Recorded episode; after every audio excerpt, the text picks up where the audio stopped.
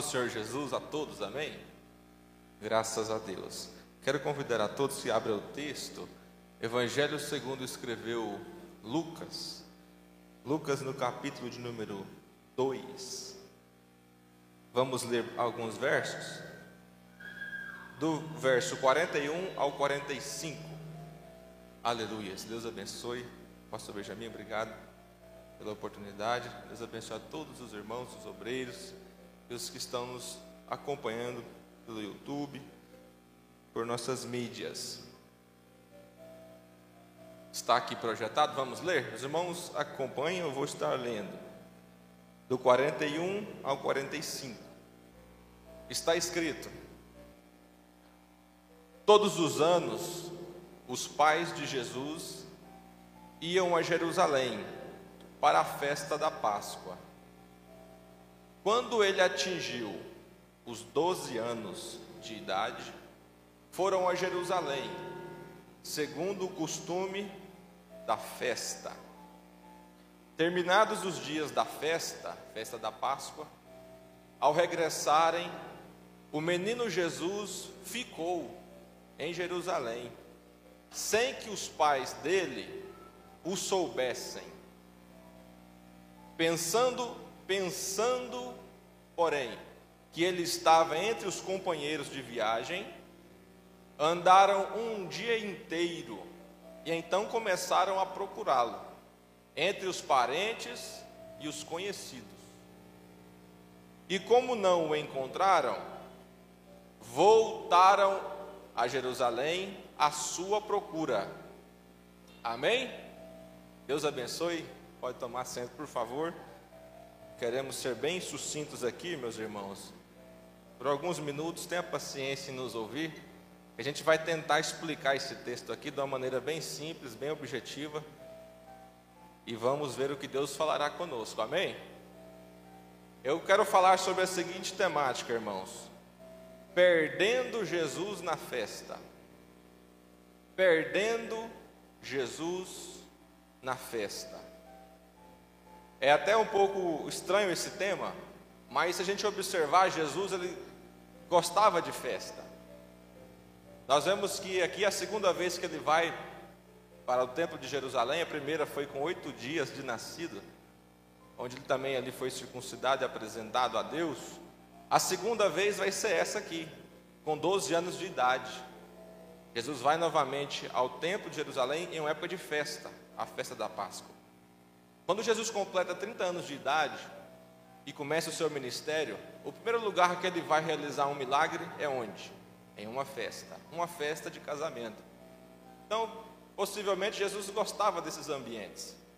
Mas qual é a dificuldade que vamos encontrar aqui nessa festa da Páscoa? Irmãos, nós vemos que Israel tem três festas que é de lei, todo mundo tem que participar, que é a festa da Páscoa, é a festa das chamada também das colheitas e que é o Pentecostes e a festa dos tabernáculos. São três festas. Se você observar lá em Ana, Eucana ia todos os anos, três vezes ao ano nessa festa, junto com suas esposas. Vemos então que Israel tinha essa cultura, tinha que ir nessa festa. Então não, é, não vai ser diferente com Jesus. Essa festa durava sete dias. Os judeus ficavam sete dias celebrando a festa da Páscoa. O que significa Páscoa? Páscoa significa pessar no hebraico, que quer dizer passar de largo. Quando Israel saiu do Egito, Deus deu um livramento, né, onde Deus livra Israel do Egito e leva, leva eles para a terra prometida. E lá é instituído então a festa da Páscoa, porque o anjo da morte, quando foi matar os primogênitos, onde tinha o sangue nos umbrais da porta, ele passou de largo, 10 metros não chegou é, a ferir os filhos de Deus. Então, a gente observa que essa festa tinha um significado muito importante e durava sete dias. E ela recebia milhares de peregrinos em Jerusalém, porque se comemorava em Jerusalém, no templo israelita. Nós vemos aqui que Jerusalém é, tinha na época 25 mil habitantes e recebia cerca de 60 mil pessoas nessa época ou seja, o dobro de habitantes no período da festa. Era um movimento grande, muitas pessoas estavam visitando Israel nessa época. Nós vemos aqui que todas as famílias tinham a festa como uma obrigatoriedade de ir. Então, os judeus que estavam também na cidade participavam daquela festa. E nós vemos que Jesus, aos 12 anos de idade, vai lá pela primeira vez.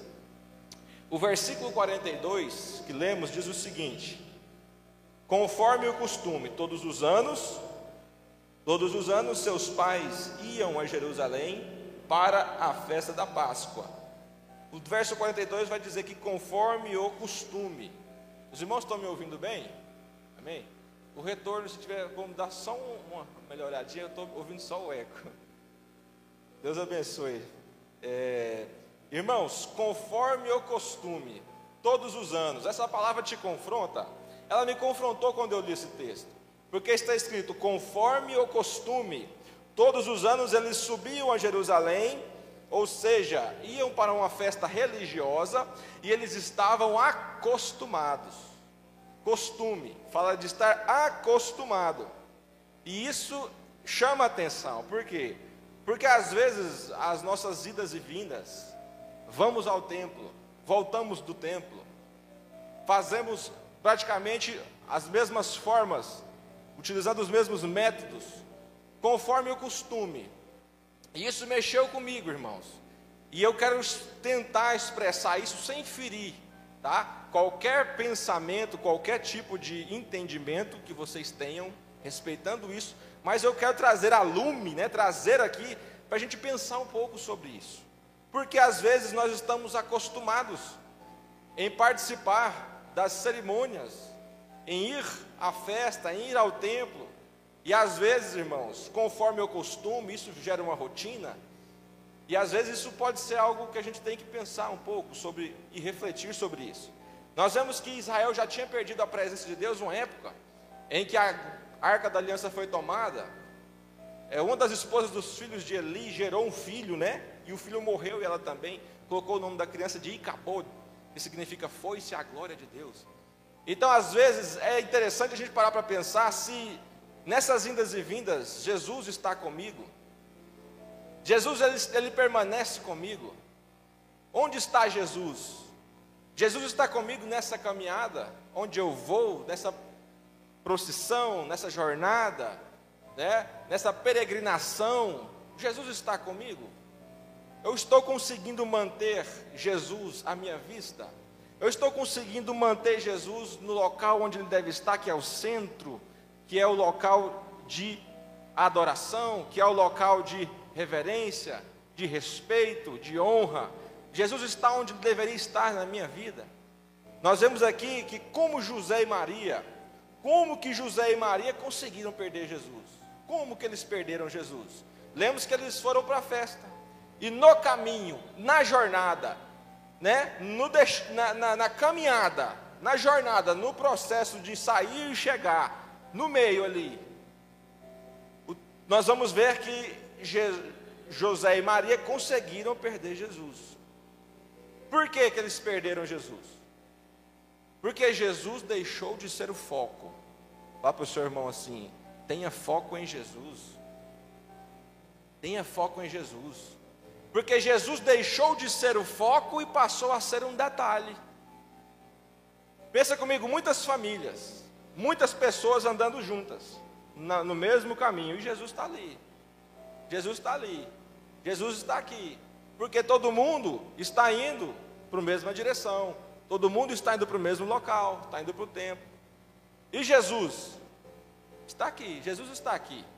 Só que é interessante, irmãos, que nós vemos que ele ficou em algum lugar em que eles não viram e não perceberam. E estão caminhando, estão indo.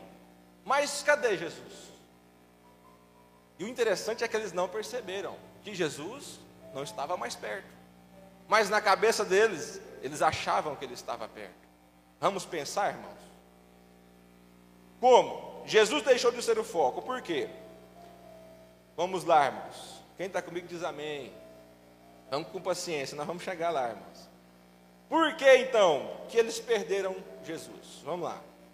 Porque as cerimônias, o movimento, a correria, a agitação da caravana, né, se tornaram melhor e maior do que a vida com ele. Sabe? Aquele, aquele calor daquelas pessoas caminhando, né, a caravana, as pessoas reunidas ali, e aquilo foi ficando mais interessante do que o próprio Jesus. Mas aquilo tudo, enfim, era em nome de Deus. Mas Jesus, cadê ele? Eu estou fazendo tudo que é para ser feito. Isso, e tem que fazer. A gente precisa fazer sim tudo o que tem que ser feito aqui na casa de Deus. Mas a gente corre um risco de às vezes estar fazendo tudo certinho. E às vezes Jesus já não está tão perto quanto a gente imagina. Porque às vezes essa correria, essa coisa, essa dinâmica, vai indo, vai indo, vai indo, a gente às vezes começa a ficar um pouco acostumado, irmãos. E é o texto que vai nos confrontar. É o texto que vai nos confrontar. Percebam que eles afastaram-se da sua presença. A presença de Jesus já não estava naquele movimento, mas eles não perceberam. Ele tinha se afastado. Aí eles deram prioridade a outros assuntos, a outras pessoas. José e Maria começaram a conversar, falar do passado, falar do futuro, mas no presente a presença de Jesus já não estava mais entre eles. E isso, irmãos, nos confronta. Eclesiastes, no capítulo 7, no versículo 2, está escrito: É melhor ir a uma casa onde há luto do que a uma casa em festa. Porque às vezes a festa tem muitas distrações. Às vezes na festa, né, o casamento, muita gente aqui, todos já participaram de festa, e é bom, Jesus gosta, a gente também. Só que aqui nós vamos entrando aqui nesse texto e vendo que nesse aspecto, nesse contexto aqui, a festa me parece que ela está acima de Jesus. Apesar de Jesus estar lá, mas ele está sendo esquecido. Ele não está sendo visto. A presença dele se foi e ninguém nem percebeu. Ninguém nem notou que ele já não estava mais perto. E aqui nós vamos vendo ainda que o versículo 43 diz que José e Maria perderam Jesus na festa da religião. Era uma festa religiosa. E a religiosidade, a gente tem que tomar cuidado com ela. Porque ela tende a, a, a nos ditar um padrão formal, um formalismo religioso, em que a gente está inserido nele, e às vezes a gente não percebe que o mais importante do que a religião. É a vida de Jesus dentro de nós. É a comunhão de Jesus dentro de nós. O texto vai falar o seguinte, irmãos: que o que, que havia nessa festa que prejudicou José e Maria? Vamos lá, a primeira. Nessa festa havia uma mistura, diga para o seu irmão, mistura. Havia uma mistura. Nesse ambiente se falava de tudo, nesse ambiente se ouvia de tudo, e nesse ambiente se via de tudo. Era um ambiente festivo. Nós vemos que eles ficaram distraídos com tudo isso. E com a religião, né, o rito, com os dogmas né, que havia naquele lugar, nós vemos que a caravana, enfim, tudo ali, né, não, eles não sabiam mais diferenciar o que era religião, o que era Deus, o que era Jesus e o que era o Evangelho ficou tudo misto. E esse é o perigo. Às vezes a gente não diferenciar, saber diferenciar o que é um dogma, o que é uma religião, né? o que é um, um ritual, enfim, e o que é Deus, o que é Jesus e o que é o Evangelho. Porque Jesus ele é o próprio Deus e é o próprio Evangelho. Então Jesus está acima da religião. Jesus está acima dos dogmas. Ele é superior a tudo isso. E o que realmente importa, tudo isso é necessário, mas o que mais importa é se Jesus está presente. Eu estou com Ele, Ele está comigo. Porque quando sai da festa e volta para Jerusalém, o que acontecia na festa vai ficar onde? Na festa. Mas quando se acaba uma festa e vai embora, é o momento da gente não perder Jesus e estar com Jesus. Por isso que aqui o proverbista, né, escreve Eclesiastes, Salomão fala que às vezes é melhor a gente estar numa casa que tem luto do que numa casa que tem festa. Porque quando a gente sai de um velório, a gente fica reflexivo, a gente fica examinando a nós mesmos, a nossa vida, examinando as nossas circunstâncias, a gente está valendo a pena tudo que eu estou fazendo? Se eu falecer, se for minha vez hoje, eu estou salvo, Jesus está comigo.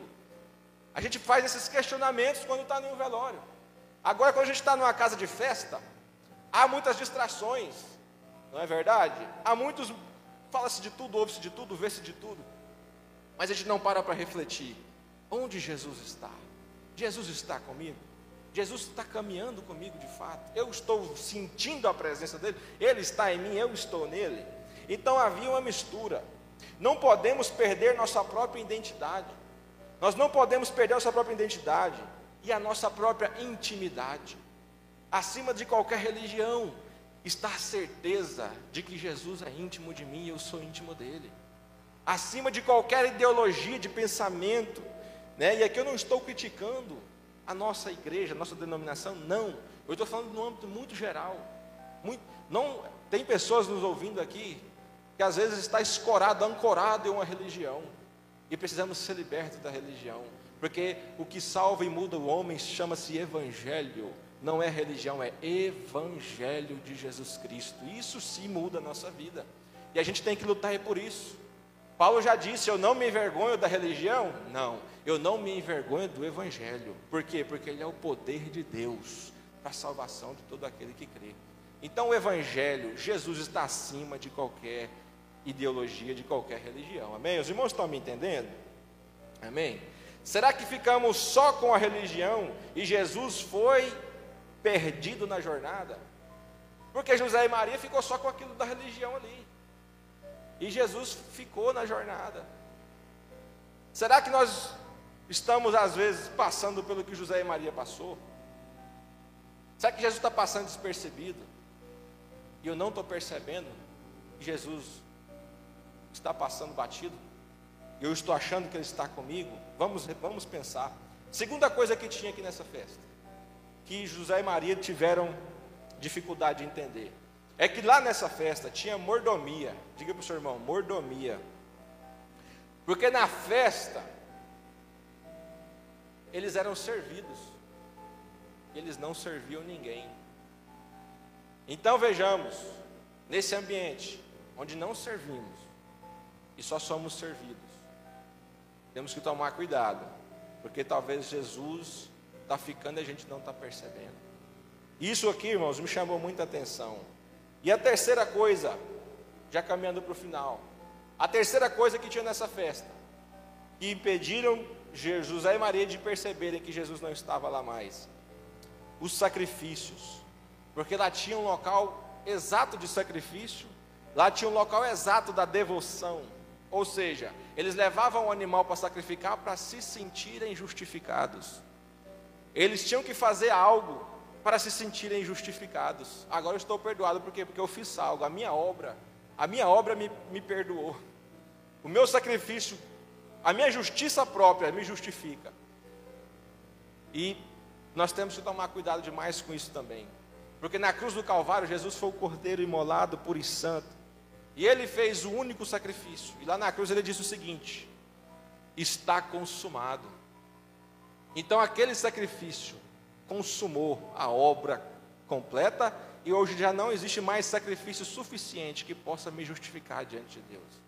Por isso nós somos justificados em Cristo pela fé. Então a nossa justificativa, a nossa autojustificação é pior ainda. Por isso que aqui nós vemos que esses sacrifícios, essa rotina, isso que José e Maria vivenciavam, fizeram com que eles não percebessem que Jesus não estava lá. Irmãos, nós vemos aqui ainda, caminhando para o final, no versículo 43 diz o seguinte: que terminando a festa, voltaram conforme o costume. Olha isso aqui, irmãos. Acabou tudo. José me disse: Vamos embora. E voltaram para suas casas. E o texto fala que Durante essa volta, conforme o que? O costume. Olha o costume aí de novo. Voltaram conforme o costume. Aí sabe o que, que aconteceu? Passaram-se 24 horas depois. Jesus tinha ficado. Mas depois de 24 horas, de repente um olhou para o outro e falou: mas nós não, não fomos sacrificar no templo? Né? Nós não fomos lá no templo, participamos lá, estávamos envolvidos, estávamos no meio, nós estávamos ali entregues, sendo servidos, né? E agora, cadê? Está faltando alguém. Você não estava grávida? Quem sabe José não perguntou para Maria, mas você não estava grávida? Você não teve um filho, né? É verdade, aí caiu a ficha, 24 horas depois. Então, irmãos, eles estavam embebedados por aquele momento. E eles começaram a sentir a falta, depois de 24 horas, que descobriram que Jesus sumiu. É muito tempo, não é? 24 horas depois, quem as mães que estão aqui, né? Eu acho que um minuto que você vê silêncio perto de você, você já preocupa. Opa, cadê? Tá alguma coisa errada, deixa eu procurar meu filho. Eles ficaram 24 horas sem perceber que Jesus não estava mais entre eles. E era o pai e a mãe, era uma família. Então, irmãos, é, é, é no detalhe que a gente começa a refletir. Será que às vezes eu não estou esquecendo de Jesus em algum momento? Nós precisamos refletir sobre isso. No versículo 44 diz o seguinte: Pensaram que ele estava entre os companheiros de viagem e as famílias. Aí eles disseram: Uai, se ele não está conosco, então com quem que ele está? Vamos procurar os familiares, vamos procurar os nossos amigos. Está aqui um outro equívoco, irmãos. Perderam Jesus e tentaram buscá-lo em outras pessoas. Quem sabe querendo Jesus, né, por atalhos. Não, aquela pessoa ali tem, sempre tem Jesus. Eu vou me encostar nela. E fica ali, né, próximo mas nunca tem a sua própria experiência. Ou seja, às vezes não quer retomar e entender que precisa dela mesma ter a sua própria experiência e viver e resgatar por conta própria. Se eu perdi Jesus, não é a minha esposa que vai achar Jesus para mim, não é os meus amigos, não é o pastor, os obreiros, não, sou eu. Eu que preciso encontrar Jesus de novo é eu, porque cada um tem o seu encontro e a sua experiência com Ele. Cada um tem a sua. Então eles procuraram, primeiro, nos companheiros da viagem, não achou. Procuraram nos familiares, também não achou. É o 45, verso 45 diz o seguinte: Caminharam o dia todo, não encontraram. Aí eles fizeram o que? Voltaram para Jerusalém. Eles tiveram que voltar para poder encontrar Jesus de volta. Você lembra do filho pródigo?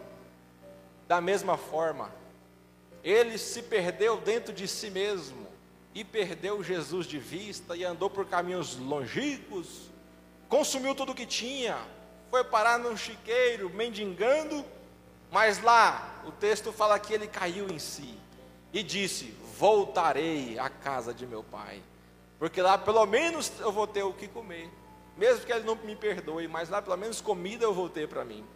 Quando ele voltou, o pai o recebeu, fez um banquete, honrou ele com anel, com vestes, não foi? Porque ele, o filho voltou para casa. E agora eles têm que voltar para encontrar Jesus. Lembra da dracma perdida? A, a dona daquela casa teve que varrer, limpar os móveis, né? Teve para acendeu a lamparina, iluminou o ambiente, e procurou até achar uma dracma que tinha se perdido. Ou seja, teve que voltar e rever e, e procurar até encontrar. A ovelha que se perdeu também. Aquele pastor que perdeu tinha 100, né? Uma se perdeu, ficou com 99. Pois ele voltou atrás e procurou até encontrar a sua ovelha. E agora José e Maria vão ter que fazer o mesmo, voltar atrás para perceberem onde Jesus ficou, em qual momento da jornada ele ficou para trás, e eles não perceberam. Às vezes temos que parar e pensar, porque evangelho também é intelecto, vida cristã também é reflexão. O pastor, eu amo quando o pastor fala, eu aprendi isso com ele, que, que a gente é transformado não é só quando arrepia, não. É quando Deus invade a nossa mente, né? a gente permite se entender Deus, e a nossa mente é transformada, conforme Romanos capítulo 12. E não vos conformeis com este mundo, mas transformai-vos pelo quê? Pela renovação do vosso entendimento. Às vezes a gente entra no sistema, joga no ponto morto e deixa correr. Né? E a vida cristã vai indo no ponto morto. Estamos na caravana, vamos embora. Está tudo certo. E às vezes a gente tem que parar e pensar: opa, peraí, será que Jesus está comigo ainda? Onde ele está? E a gente fazer e voltar, sabe? Voltar e ver onde foi o momento exato onde que Jesus ficou e ele não está mais comigo. E às vezes eu nem percebi, ó. Só que ele nos convida, volte e vocês vão me encontrar. E eu vou conseguir encontrá-lo de volta. Mas eu tenho que voltar para onde eu o perdi. E eles vão fazer o que? Vão voltar. Verso 54 então diz que procurou nos companheiros nas famílias. O 45 diz que eles voltaram a Jerusalém para poder encontrá-lo. Aí o texto fala, depois de três dias. Aí você fala assim, ah, é só voltar que encontra, né? É fácil? Não, depende. Né? Vai depender da distância em que ele ficou. A gente não percebeu? E se foi muito lá, ó, bem no início da, da, da peregrinação? Três dias, mas eles não pararam de procurar. Amém? Eles o procuraram insistentemente, constantemente, até encontrar. Então eles chegou na festa, no final da festa, aquela sujeira, aquela bagunça. Quem sabe eles perguntando: cadê você viu Jesus? 12 anos, assim, assim, assado. Começou a espalhar notícia para quem estava lá ainda na cidade. Foram três dias, três dias ali intensos. Só que eu achei lindo, irmãos, que o texto vai dizer o seguinte: é, o 46 vai dizer o seguinte. Vou ler que é, é mais bonito quando a gente lê, né? Verso de número 46 diz o seguinte: Depois de três dias, o encontraram no templo, sentado entre os mestres, ouvindo-os e fazendo-lhes perguntas. Todos os que ouviam ficavam maravilhados com o seu entendimento e com as suas respostas. Procuraram Jesus em todo lugar, mas o primeiro lugar que eles deveriam ter procurado, eles não procurou. E o primeiro lugar que eles deveriam ter ido era onde? No templo na casa de Deus. Aí você fala, ah, mas eu sou a casa de Deus. Mas quando nós todos nos reunimos aqui, nós somos a Assembleia de Deus. Amém? Não a Assembleia dos homens, a Assembleia de Deus. A gente tem que crer dessa forma. Então, quando eles chegaram, viram Jesus aonde? Dentro do templo. E às vezes a gente está dentro do templo. Vou falar porque essa é a palavra que está aqui, irmãos. Talvez não sirva para mim, para você, nem para ninguém que está aqui, mas vai servir para alguém. Às vezes nós estamos dentro da igreja, dentro do templo. Jesus está perdido de nós, dentro do templo, e a gente não sabe que ele não está no templo. Ou às vezes a gente sabe que ele está no templo, mas ainda não encontrou ele. Mas José e Maria procuraram até encontrar. Aí quando encontrou, achei bom que Jesus estava onde? Na palavra. Jesus estava na palavra. Então, como que eu encontro Jesus de volta? Aqui, irmãos, ó, na palavra e na casa dele, na casa de Deus. Olha o que, que ele fala aqui para você ver. Verso 49. Ele perguntou: Por que vocês estavam me procurando? Jesus indaga José e Maria: Por que, que vocês estavam me procurando? Não sabiam que eu devia estar na casa de meu pai? Por que, que vocês foram em tantos os lugares aí? Foram para tudo que é lado e deixou para vir aqui por último? Vocês não sabiam que eu deveria estar aqui? Vocês não sabiam que eu deveria estar na casa de meu pai? Mas eles não compreenderam o que ele dizia. Aí o verso 51 diz o seguinte: Jesus finaliza a reunião, encontra com José e Maria, e o texto fala que eles voltaram juntos para Nazaré. Então Jesus aqui, ele queria que José e Maria encontrassem ele de volta, porque eles voltaram juntos para Nazaré. Essa é a vontade de Deus, em que a gente, no meio disso tudo, encontre Jesus, pegue na mão dele e caminhe a vida que ele tem para a gente caminhar, viva a vida que ele tem para a gente viver, experimente Jesus assim como ele é e ele quer se revelar para nós, ao ponto de que tudo isso não nos faça substituí-lo, não nos faça perdê-lo, mas acima de tudo isso que a gente vive, né? Na casa de Deus, a gente continue segurando na mão dele, na ida e na volta, na ida e na volta. Aí você pergunta e fala assim: ah, mas na casa de Deus é complicado, porque aqui não é um ambiente perfeito, e não vai ser. E quem acha que é perfeito, chegar aqui vai tornar tudo imperfeito, porque ele sim é imperfeito. Eu comparo, gosto de comparar a igreja com a arca de Noé. A arca de Noé tinha muitos animais de todas as espécies lá dentro. Pensa a canseira que era para Noé limpar todo dia aquele ambiente. Era fezes, né, urina de animal, tanto de animal, aquela loucura, aquele movimento, aquele balançando e aquela coisa complicada lá dentro. Mas o único local que tinha vida era lá dentro, porque do lado de fora havia morte. Então é a mesma coisa a casa de Deus. Aqui dentro, Jesus está aqui, amém? Está contigo aí? Você está segurando a mão dele? Pois é, ele está aí. E ele está com, com, com, a palavra aberta. E ele está fazendo perguntas. E ele está ensinando e ministrando para os mestres da lei. Ou seja, ele tem revelações boas para nós. Basta a gente ver ele aí, ó. E a gente ter a nossa experiência com ele, viver com ele. Ele quer se revelar para nós. Às vezes fala, não, mas aqui está ruim. Mas deixa eu te falar, lá fora, o ambiente é de morte. Porque o dilúvio destruiu tudo. Não restou vida alguma fora da arca. Mas dentro da arca estava a nação preservada por Deus. Então, nós vemos que o evangelho, ele é muito mais além do que a religião, porque o evangelho ele é vida, ele é poder. O evangelho é transformação, é mudança, é, é alegria, é gozo, é prazer. Tudo tem prazer.